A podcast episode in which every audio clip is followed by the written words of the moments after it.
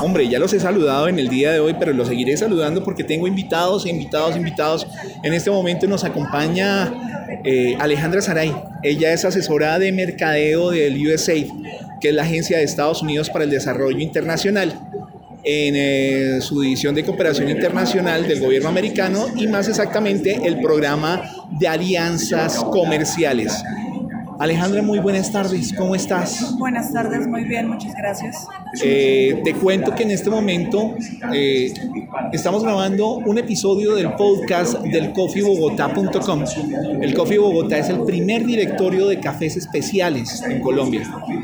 Y yo, yo soy Juan Carlos Sánchez y soy el presentador de, de este podcast. Y estoy aprendiendo sobre el café, ¿sí? Y en esta feria, en esta feria, me doy cuenta de que desconocemos tanto los colombianos de café y desconocemos de las entidades que apoyan este gremio y este renglón de negocios. Y vengo y me entero, como se van a enterar muchas personas que nos van a escuchar eh, cuando se reproduzca el episodio, de que el gobierno americano también ayuda en esto. Cuéntame cómo se da esto. Bueno, USAID, eh, digamos que tiene varios programas aquí en Colombia. Sí. Eh, ellos tienen, digamos que más o menos son cuatro líneas. Te voy a hablar, digamos, de lo que es la línea de la parte productiva, que es donde, digamos, entraríamos nosotros como programa de alianzas comerciales.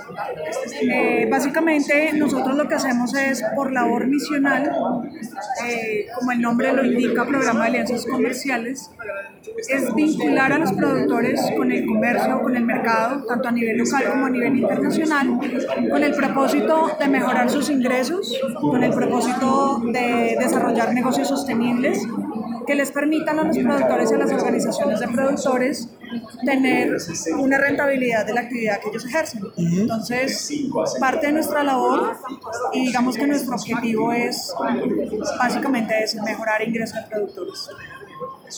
Acabo de hablar con dos personas supremamente maravillosas, dos mujeres campesinas que realmente vienen de una connotación y de una, de una, de una experiencia de vida bastante difícil porque son víctimas de conflicto. Y hablar de víctimas de conflicto en Colombia no es hablar, no es hablar de, o sea, no es hablar de algo suave, es hablar de algo denso.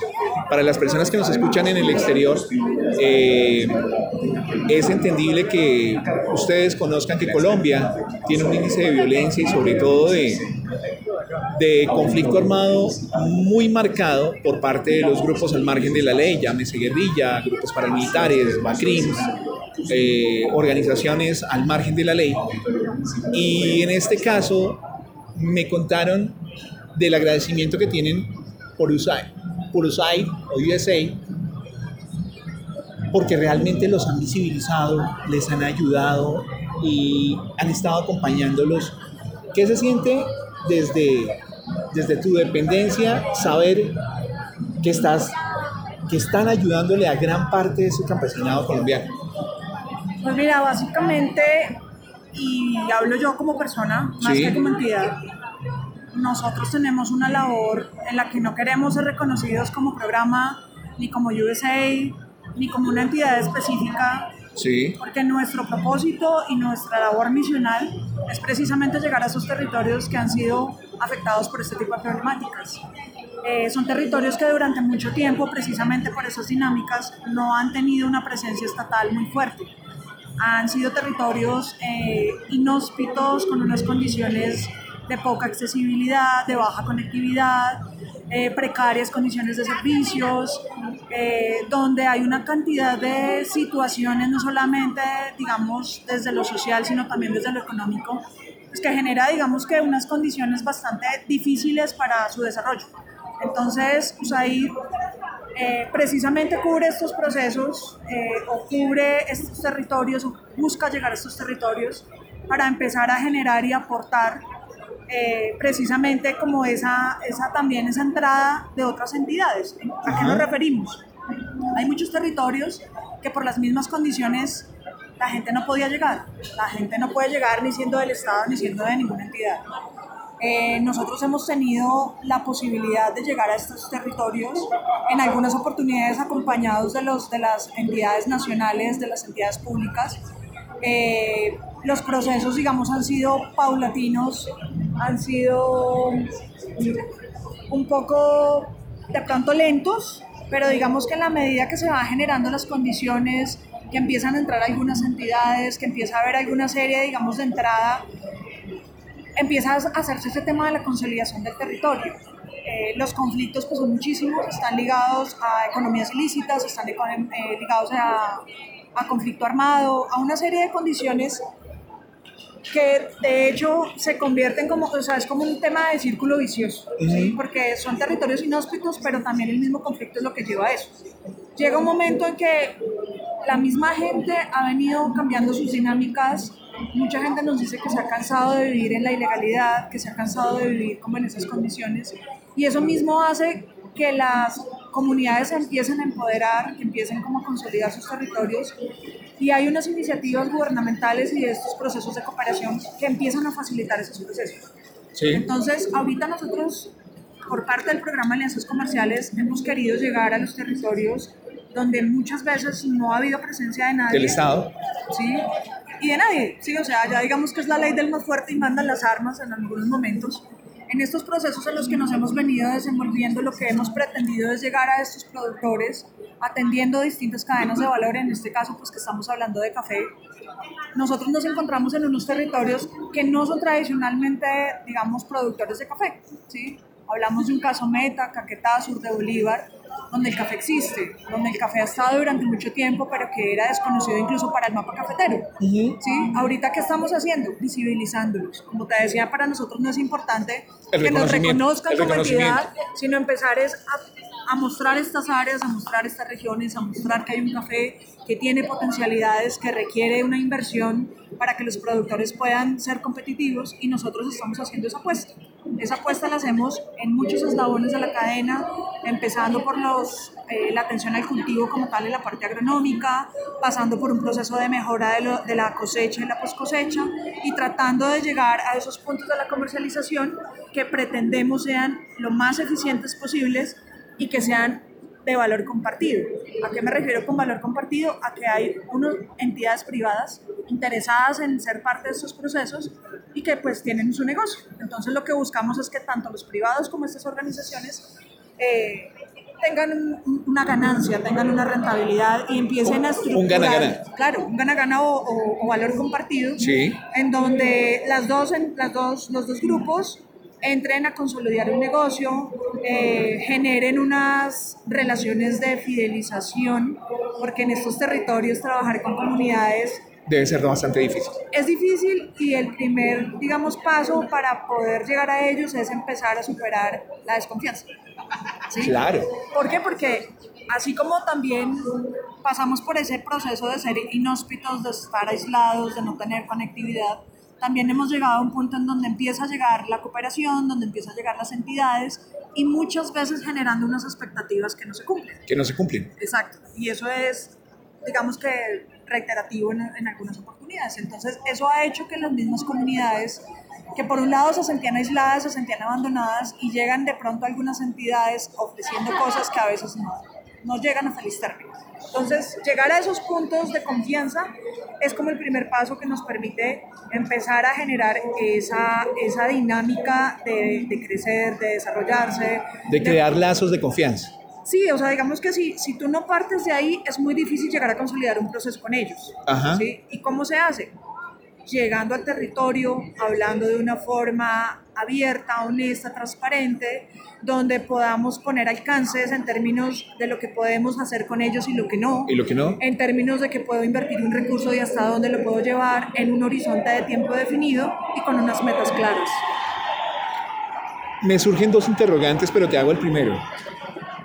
En esta zona donde estamos hablando, es zonas que estamos hablando que tienen un carácter de zonas marcadas por eh, violencia, por el conflicto interno, donde hay cultivos ilícitos, ha sido, ha sido fácil, una tarea fácil, una tarea difícil, decirle al campesino que hoy se dedica a los cultivos ilícitos, oiga, cambie ese chip y véngase al lado de los cultivos eh, legales. No, no es fácil. No es fácil porque pues para nadie es un secreto que todo el tema de la ilegalidad es rentable. Es muy rentable. Y además que para ellos es muy fácil ejecutarlo porque a sus fincas llegan a comprarles el producto. Sí. Y eso es una dinámica que ha sido de, de, toda, la, de toda la vida. Exacto. ¿Qué es lo que sucede? Que la gente le está apostando a la tranquilidad, le está apostando al futuro de sus hijos. Eso me lo contaron hace un momento. Le está apostando a tener algo de armonía en su territorio porque precisamente estos conflictos han generado un resquebrajamiento del tejido social tan fuerte Total. que la gente llega a un punto en que se cansa. Entonces, nosotros lo que pretendemos es a través de los procesos dar oportunidades que para ellos sean atractivas. Puede que no sea la mayor rentabilidad o que no podamos competir con un negocio ilícito, sí. pero empezamos es a generar esos lazos de confianza, esos lazos de asociatividad, empezamos a reforzar lo que es la identidad de Colombia con un producto como el café, ¿sí? donde anteriormente, antes de esos procesos ilícitos, seguramente muchos de ellos se dedicaban a algo como el café. Entonces lo que empezamos es como a recuperar un poco de esa parte. Lo que ya venían muy bien haciendo. Exacto. Y eh, generando como unas oportunidades de vida distintas que para ellos se vuelven valiosas porque empiezan a construir su a reconstruir su territorio, empiezan a generar nuevamente lazos de confianza. Y por eso es tan delicado el tema de, de confianza, porque cuando tú hablas ya de un negocio, eh, pues tienes que dejar las cosas muy claras, tienes que saber hasta dónde puedes llegar, hasta dónde te puedes comprometer con ellos. Y hay un tema muy fuerte y es que nuestras entidades gremiales, digamos que por su forma de actuar y por los mismos recursos con que cuentan, no alcanzan a llegar ni a abarcar todo el territorio que puede estar sembrado en café, por ejemplo. Entonces, nosotros sentamos también a hacer como un apoyo para el gremio, porque nosotros podemos disponer recursos para que podamos llegar a otros productores que todavía con el equipo técnico, por ejemplo, de una entidad como la federación, eh, no alcanzan a llegar. Entonces nosotros entramos como a hacer un apoyo también para eso y también a volver a crear esos lazos de confianza entre las entidades del gobierno y estos territorios que por mucho tiempo estaban inaccesibles. Te dije hace un momento que te iba a hacer dos preguntas y, y es esta la segunda. Estamos hablando del USAID y el USAID tiene obviamente empleados americanos. Empleados americanos que vienen a Colombia y conocen los territorios. Tú has tenido la oportunidad de, de convivir con ellos, de relacionarte con ellos, de trabajar con ellos a, a diario ¿Cuál es la expectativa de un americano, de un americano oriundo, de, entre comillas, el gringo, como le decimos los latinoamericanos a los, a, los norteamericanos? ¿Cuál es la expectativa? ¿Cuál es la realidad? ¿Cuál es el imaginario? ¿Vienen prevenidos? ¿Vienen con un chip totalmente diferente de lo que, de lo, de lo que es Colombia, de lo que, a lo que vienen? ¿Y se van con qué chip? ¿Les cambia el chip? Pues mira, más que los cambie es como un proceso también de reeducarse. Porque sí Obviamente, si tú entras a Colombia o si tú a nivel internacional ves a Colombia, cuando uno lo vea en, en, los puntos de seguridad, digamos, en lo que es específicamente ese aspecto, pues lógicamente tenemos una historia no muy grata, eh, unos antecedentes marcados que incluso han afectado población que no es de este país pero digamos que acá lo que se busca o lo que ellos encuentran es oportunidades. Y digamos que por la, la misión que hay a nivel de, de Colombia eh, hay unos desafíos muy grandes para ellos que se vuelven compromiso, que se vuelve eh, un, digamos que se empieza a establecer un lazo de estos gobiernos, de estas entidades de cooperación y estas comunidades que están, digamos, en estos territorios. Básicamente tú encuentras acá un desafío porque tú encuentras aquí todos los conflictos del mundo y tienes como un terreno fértil para empezar a trabajar. Entonces ellos ven oportunidades, eh, obviamente tienen unas restricciones de seguridad que no permite actuar en ciertas zonas, pero que se trata de ser lo más eficiente posible para poder llegar a ellas, de pronto no físicamente, pero sí trayendo los grupos a otros sectores donde puedan ser atendidos. Y de la misma manera, más que una expectativa, yo siento que se ve como una oportunidad, una oportunidad de aportar, una oportunidad de desarrollar estas comunidades, de desarrollar en estos territorios, de aportar esas conectividades, de aportar y ser como un actor más en brindar unas oportunidades para estas comunidades que pues han tenido mucho conflicto y han tenido unas condiciones de vida que para muchos colombianos son incluso desconocidos. Tú encuentras en Colombia unas áreas rurales eh, que parecen de otro mundo, porque tú, en, tú acá en la ciudad vives en una burbuja. En una burbuja. Con otras dinámicas, con otras problemáticas, pero nunca, digamos, llegar a entender esa connotación de lo que implica tener que convivir con grupos armados o en una economía de ilegalidad donde el que manda es el que tiene las armas. Y muchas de nuestras comunidades han estado inmersas en eso.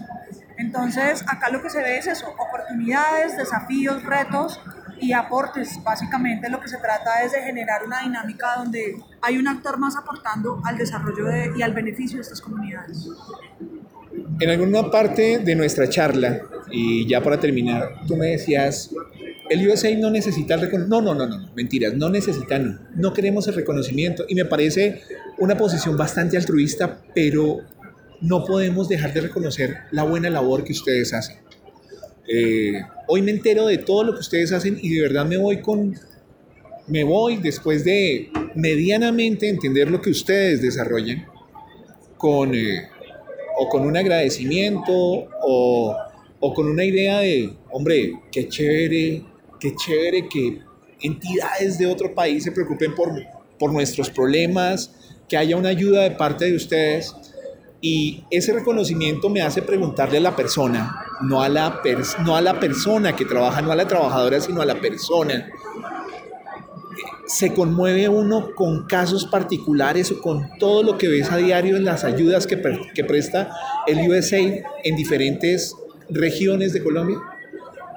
Pues mira, las personas que trabajamos en, en, estos procesos, yo creo que nos caracterizamos por el alto grado de sensibilidad. Sí conmoverse, claro, porque si bien el gobierno americano es el que aporta los recursos, yo soy colombiana. Sí. Yo he tenido la oportunidad desde muy joven de trabajar en estos territorios, eh, de devolverle a mi país parte de la formación que me dio porque yo estudié gratis.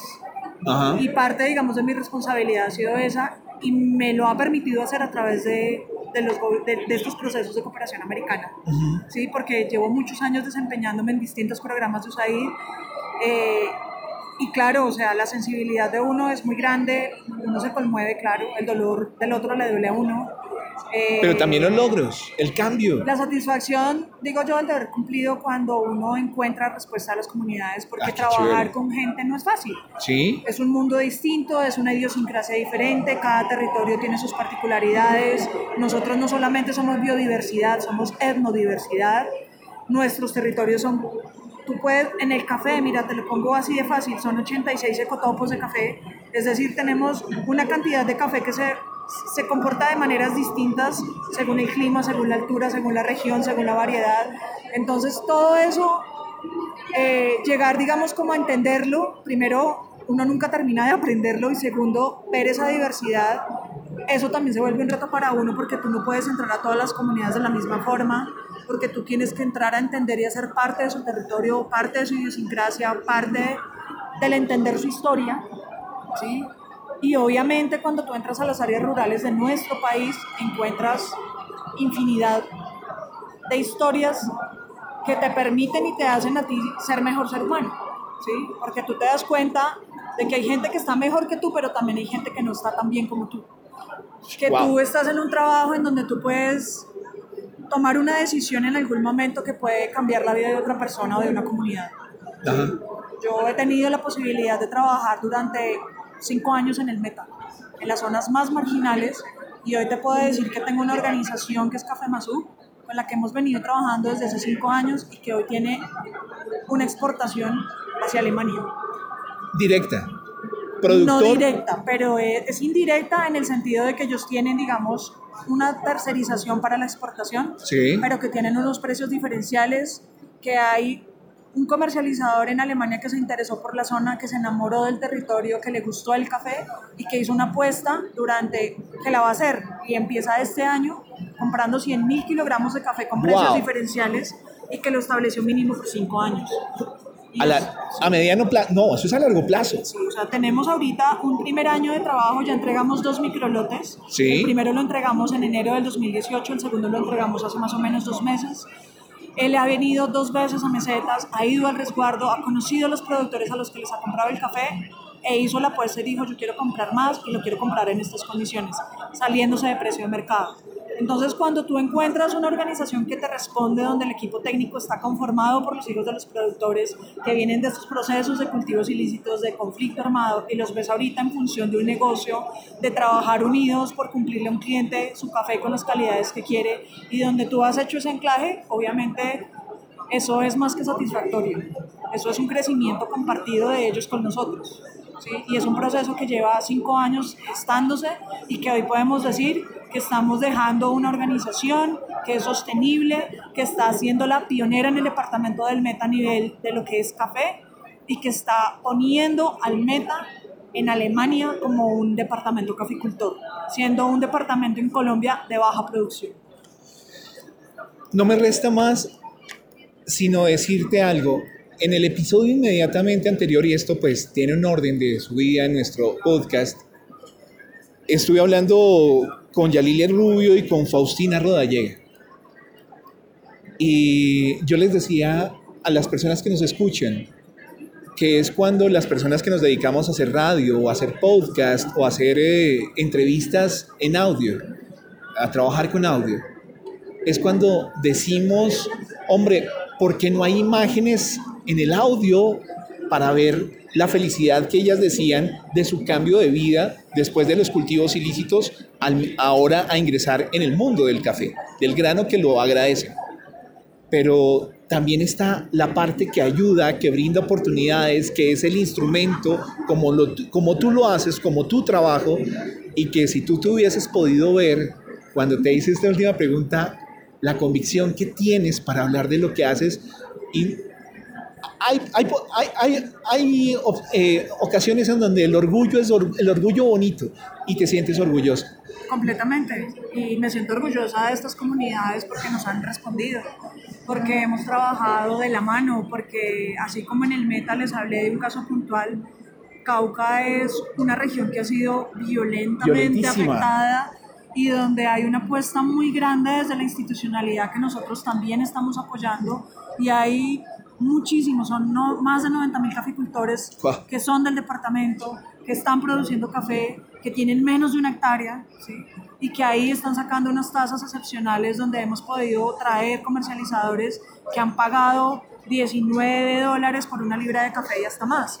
Entonces, ¿cómo no sentirse orgulloso de ver que hay un ingreso que llega al territorio que viene de un país extraño, de unos pobladores de Estados Unidos que pagan impuestos y que sus impuestos se ven beneficiando a estas organizaciones y que nosotros somos un medio para que eso se logre. O sea, eso lo hace sentirse un orgulloso. Estamos en, en Antioquia, en sur de Bolívar, en Caquetá, en el Meta, trabajando con todos estos caficultores y teniendo una respuesta positiva. Obviamente no todo es bueno, también hay desafíos, hay organizaciones... No todo es un lecho de rosas. Exacto, pero para nosotros tener estos digamos que estos referentes en cada territorio, eso para nosotros es un orgullo y es una satisfacción poder mostrarle al mundo lo que se está haciendo y ver cómo ellos responden. Para las personas que nos escuchan en el exterior y para tenerlos en contexto, eh, uh, estabas hablando de 19, 19, redondeamos a 20 dólares una libra de café. En una subasta que hicimos ahorita en agosto. En Exactamente. Uh, para acá, para Colombia, 20 dólares vendrían siendo un poco más de 75 mil pesos colombianos. Y 75 mil pesos colombianos es una cantidad muy grande por libra uh, cuando las personas están ganando casi 200, eh, como 300, como 260 dólares mensuales por un salario mínimo mensual legal vigente. Que se logre esos, pues felicitaciones, que se logre esos precios y que se logre esos pagos, felicitaciones porque están enriqueciendo el gremio caficultor el gremio del agro en Colombia y que ustedes están siendo parte fundamental, el USAID está siendo parte fundamental de estos procesos económicos mmm, tanto para productor como para comprador. Pues Alejandra, estoy con Alejandra Saray, asesora de mercadeo, de mercadeo del USAID. No me resta más sino agradecerte el tiempo que nos eh, brindaste. Gracias por el trabajo que haces en nombre de, de todas las personas que desconocemos este tema, pero que te agradecemos porque con tu trabajo eh, realmente ayudas a mucho a muchas de las personas que pertenecen al campesinado colombiano. Mil gracias, Alejandra. No, es con el mayor de los gustos y con todo el corazón. No puedo decirles nada más. Ok. ¿A ti mucha? ¿Te gusta el café? Amo el café. Amas Lo el café. en el ADN. Te agradezco mucho. Que estés muy bien. Bueno, muchas Un gracias. abrazo. Hasta luego. Pues era Alejandra Saray, asesora de mercadeo del USAID en el programa de alianzas comerciales en el gremio cafetero. A todos ustedes, eh, mil gracias. Seguimos acá en el cubrimiento especial que tenemos en, el, eh, en esta feria de café fabulosa del 2019, en esta Expo 2019. A todos ustedes nos seguiremos escuchando y veremos si hay otro episodio. Bye bye. Un saludo.